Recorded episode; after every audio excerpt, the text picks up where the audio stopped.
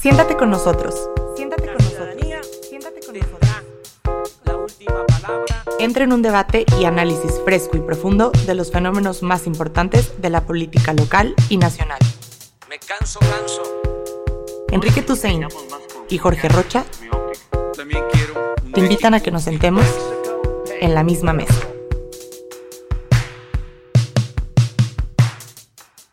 Pues a López Obrador le faltarán muchas cosas para gobernar.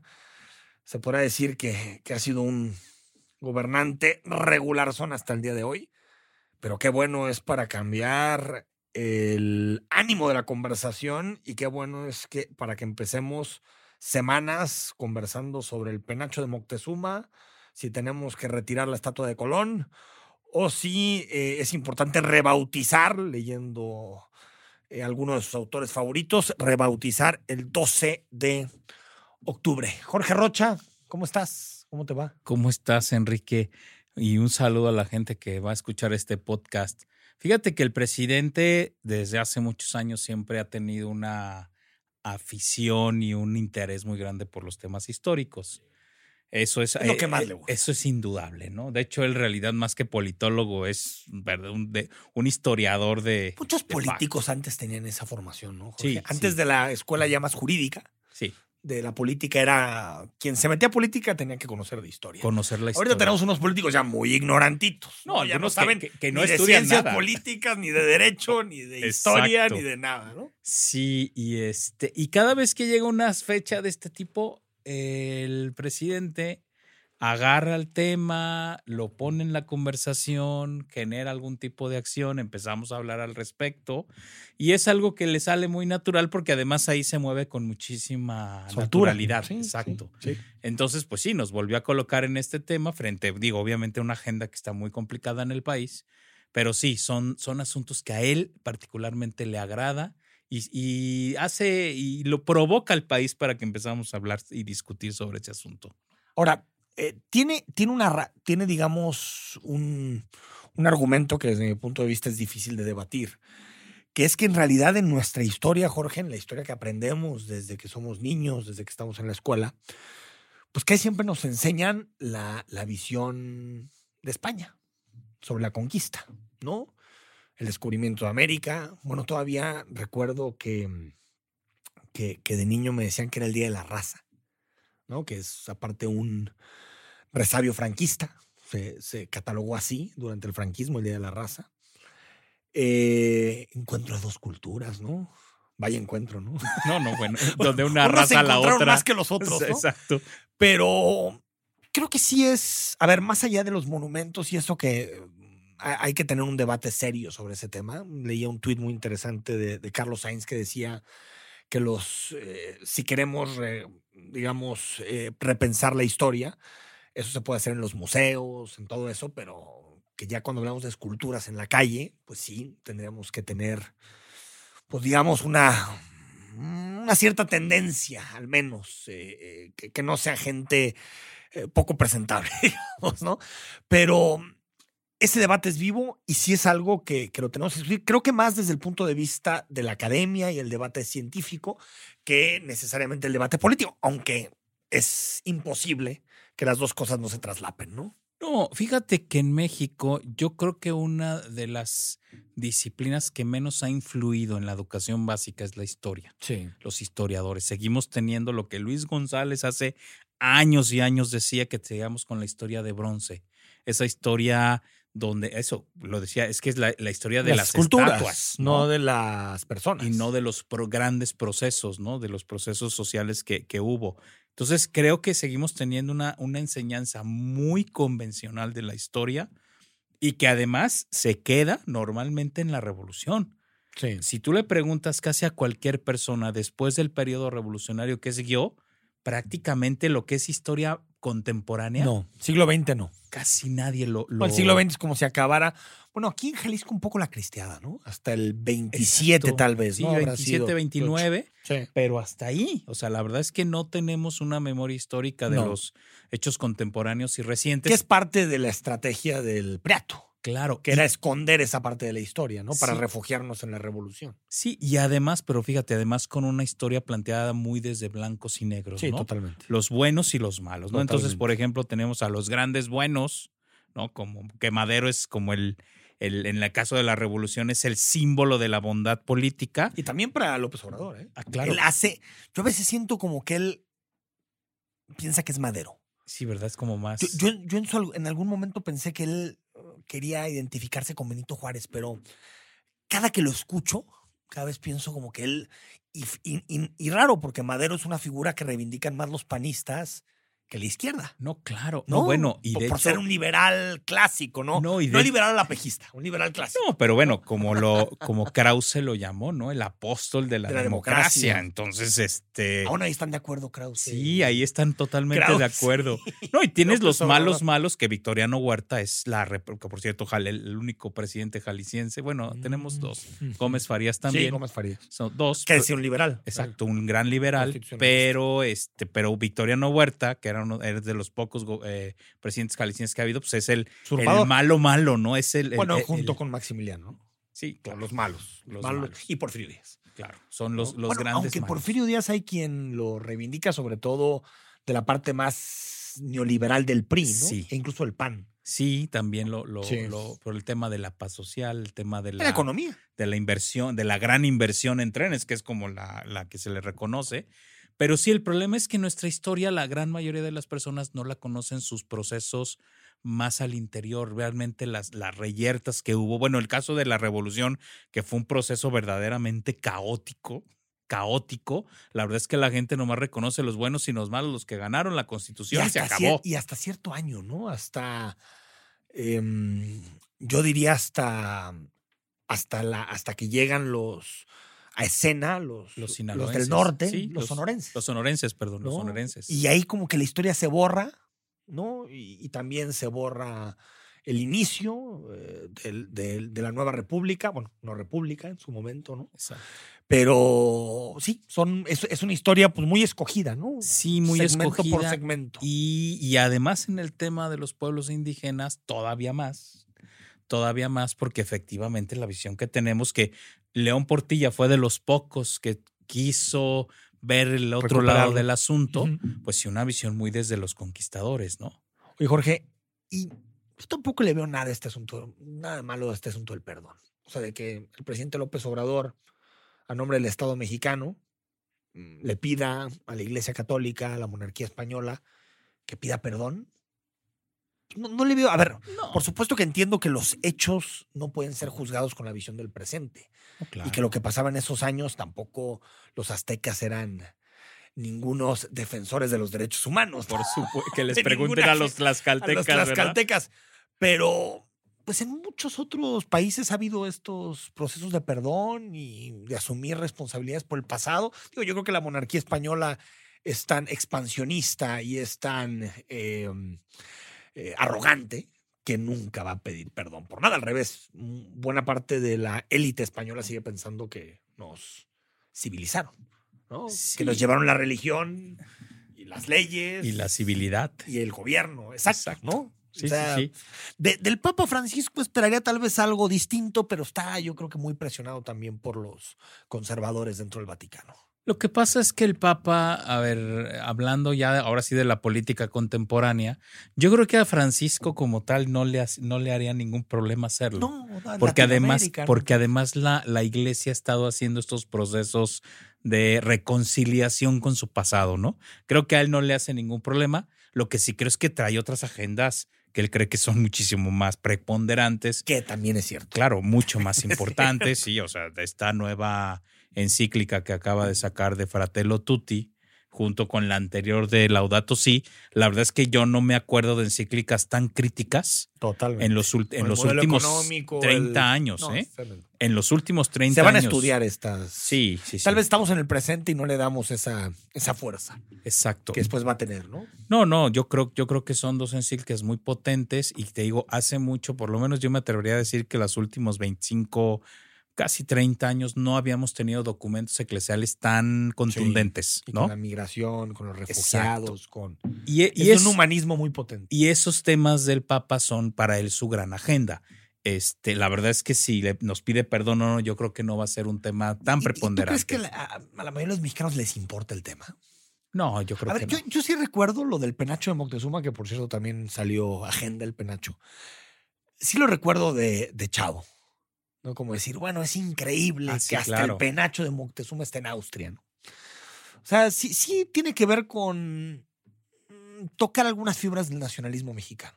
Ah, No, lo que pasa Porque es eso el que presidente lo conoce una de muy las bien. una de las fibras o uno de los temas que yo creo que sí fue por muchos años muy sentido es este saqueo que hubo a la El pueblo nación. saqueado. un pueblo pueblo saqueado. saqueado.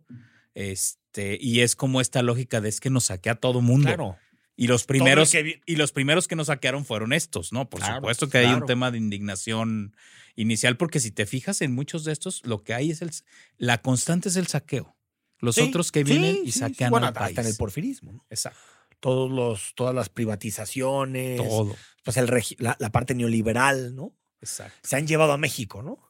Sí, sí, tal Aunque cual. quien más saqueó fue Estados Unidos. Ah, no, indud- bueno, sí, es lo que te iba a decir. O sea, Que- que- que estos sí fueron la, la- es el, el, el- Oye, ¿algún perdón que le pidamos a Trump o ahorita bueno. que está en campaña, ¿no? Que diga perdón por robarles toda esta parte. No, ese por supuesto, ese no va a llegar de ningún Que aparte presidente de quitando Texas, Unidos, ¿eh? la mayoría son demócratas, ¿no?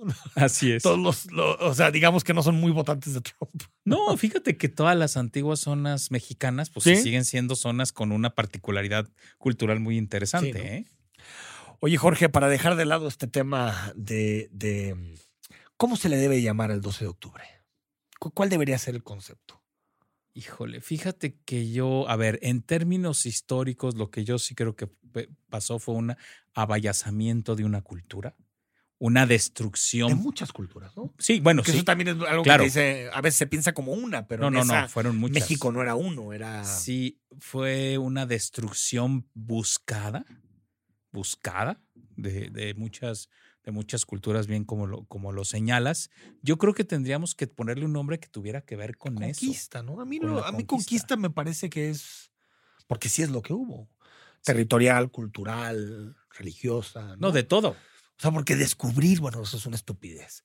Eh, No, fíjate que O'Gorman, algún filósofo ahí Bueno, lo- citaba en la hablaba mañana. de la invención de América Bueno, Latina, ¿eh? Eso dijo el presidente en la mañana. Exacto. Eh, lo- en, la, en, la, en la mañanera dijo la invención, pero también la invención de América, ¿no? Sí, no es. Digo, a ver, le quita es- la parte cruenta del asunto. Sin, el, sin, sin la llegada de los españoles, pues esto no se llamaría América, que en realidad, bueno, proviene más de, de, de, um, sobre todo América Latina, más bien de un concepto francés. Sí.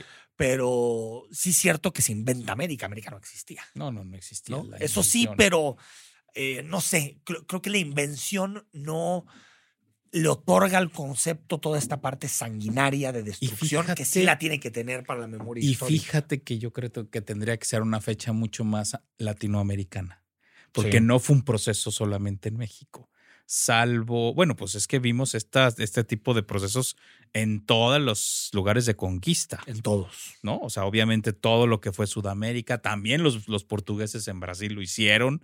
Es decir, sí tendría que ser, fíjate, yo creo que tendríamos que avanzar hacia la construcción de una fecha que uniera más a los países latinoamericanos. Y no, que, en esta no, lógica tan cruenta, ¿eh? no tanto de hispanidad, ¿no? Sino No, de, no, de la- Latinoamérica. de lo latinoamericano, por supuesto, ¿no?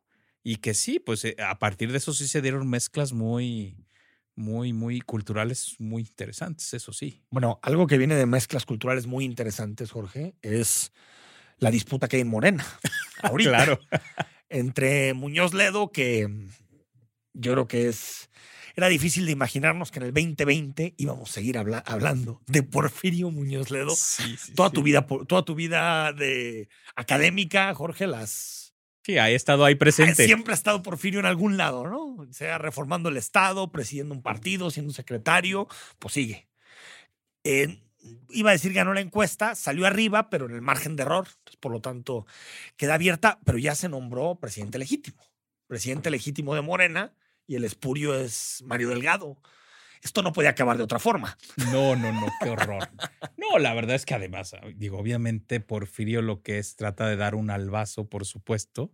Este, digo, está por supuesto. ¿por qué no se aceptan las pinches reglas, Jorge? Es que es algo desesperante en México. Es, si está claro, hasta Gibran, que se ha pegado con Mario Delgado y con Porfirio, dijo, nos hicieron cuando nos reunimos para ver cómo iba a estar el asunto, nos dijeron, si ahí está, si queda en margen de error, se hace otra encuesta. Claro. O sea, porque en este país es tan difícil que se sigan las reglas con cosas Poquito. tan poquito y aparte tan obvias, ¿no? Tú dirías, bueno, es una, algo que entra en gris en la interpretación. No, no, no, es que era obvio y además, ojo, ahí la- lo que muy mal interpreta el, eh, Porfirio Muñoz Ledos es que una encuesta si fuera como una votación directa. Claro, si es una votación directa, No, claro, con un voto ganas. urna, ¿no? Claro, con un, con, un, con un voto ganas. No hay, ahí no hay margen de error. Pero cuando es una encuesta donde se sabe científicamente que hay la Es que probabilidad del más o menos Mario cinco. Delgado. Claro, O sea, por el margen de error puede ser que Mario esté Claro, arriba y. Porfirio abajo. Claro, entonces por supuesto que sí es una verdadera pena. Y además, fíjate que a mí todavía me da una, como dicen, pena ajena que Porfirio, después de su trayectoria política, esté armando este teatrito. Sí. La verdad es Sí, que no, no, es. no se lo merece para él que, mismo, ¿eh? Fíjate que en el Congreso me parece que había hecho unas actuaciones bastante dignas. No, muy buenas, ¿eh? Dejando debatir, eh, yendo en contra de algunos postulados del No. presidente. Y críticamente, ¿eh? Por, públicamente, Sí, totalmente críticamente. crítico. Y recuerdo que el segundo año de la legislatura, cuando su partido le decía, no, tenemos la mayoría, no hay que darle la presidencia a Laura Rojas, él dijo, no, el acuerdo es que la segunda fuerza política le toque la presidencia de la Cámara de Diputados y pasó. O sea, terminar de esta forma es bastante patético ¿no? para su Sí. trayectoria política. Pero también fíjate, eh, esto nos habla mucho, Jorge, si ahorita, presidencia del partido, que se va a tener que renovar antes de la sucesión presidencial, ¿qué va a pasar cuando no esté López Obrador? O sea, ¿qué va a pasar cuando López Obrador? Porque de alguna forma López Obrador ahorita puede poner orden dentro de todo este caos. Sí puede cuestionar. Pero cuando no esté, pues, Mario Delgado y, y Muñoz Ledo, y fíjate, algo más chistoso, Jorge. Ahorita Muñoz Ledo está representando al ala más radical de Morena. Cuando era visto, si tú te acuerdas, como el institucionalista, Claro, claro. el que no iba a transgredir, el, ¿no? el que estaba en contra de la 4T como revolución. Y ahorita es el que está, Berta Luján, to- todos están atrás de Porfirio Muñoz Ledo. Y Mario Delgado se quedó pues más con los pragmáticos, ¿no? Con Marcelo y con todos sí, ellos. con los ¿no? más este, liberales del partido. Sí, fíjate que, a ver, yo creo que, que Porfirio nos muestra el típico político mexicano que en ciertos procesos respeta las reglas y sabe que hay que hacerlo, pero cuando llega lo que, cuando aparece la palabra elección, pierden la vuelven cabeza. locos, se vuelven locos. Pierden la cabeza, se vuelven Pero- locos, ¿eh? Pero te apuesto que si Porfirio hubiera salido .05 abajo, estaría pidiendo la repetición de la encuesta. Ah, no, claro. Eso es lo que en su momento, no sé si te acuerdas, Jorge, Juan Lins le llamaba la semilealtad democrática, que es Sí, sí. soy leal cuando, Cuando las reglas cuando me favorecen, claro. ¿no? y cuando pierdo, pues como el juego de mesa, tiro las... Porque, Claro, porque claro. las reglas son chapuzas, ¿no? Sí. Ahora, la verdad es que yo sí, digo, si estuviera en el lugar del presidente en este caso, como bien dices, sí estaría muy preocupado porque Morena está construyendo su no futuro. Totalmente. O sea, está, Se está destrozando, se está no- perredizando por completo. Exacto. O sea, vamos, si esto sigue así, vamos a tener al rato la versión Morena Light, la versión Morena Es que yo creo que el partido ya no va a salir unido. O No, sea, Morena ya no, va a salir unido, no, hay forma de que salga unido.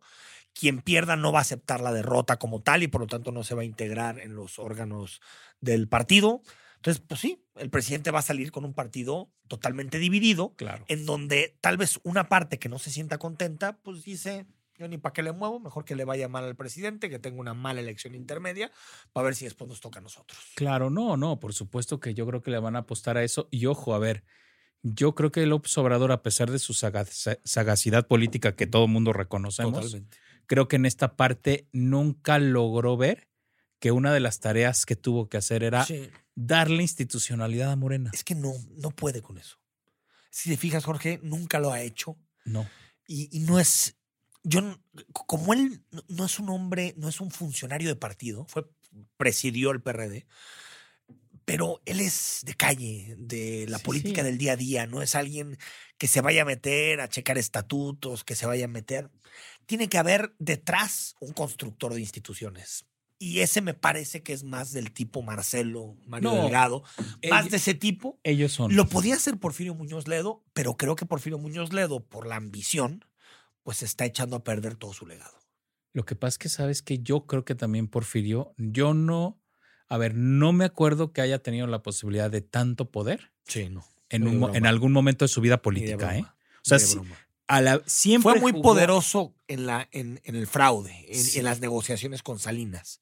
Pero ni de broma, lo- ni de broma No, esto. lo que pasa es que siempre jugó en la posición. Sí, y hoy está en el del lado del poder, ¿no? Hoy está al lado del poder y tiene mucho poder para repartir. Así es. Jorge, seguiremos hablando de Morena y de los 12 de octubre. Hay Así es. asuntos que no, que no cambian. No. Síguenos cada semana, un podcast nuevo en la misma mesa. Síguenos también en todas las plataformas. Estamos en todos lados. Hasta la próxima semana.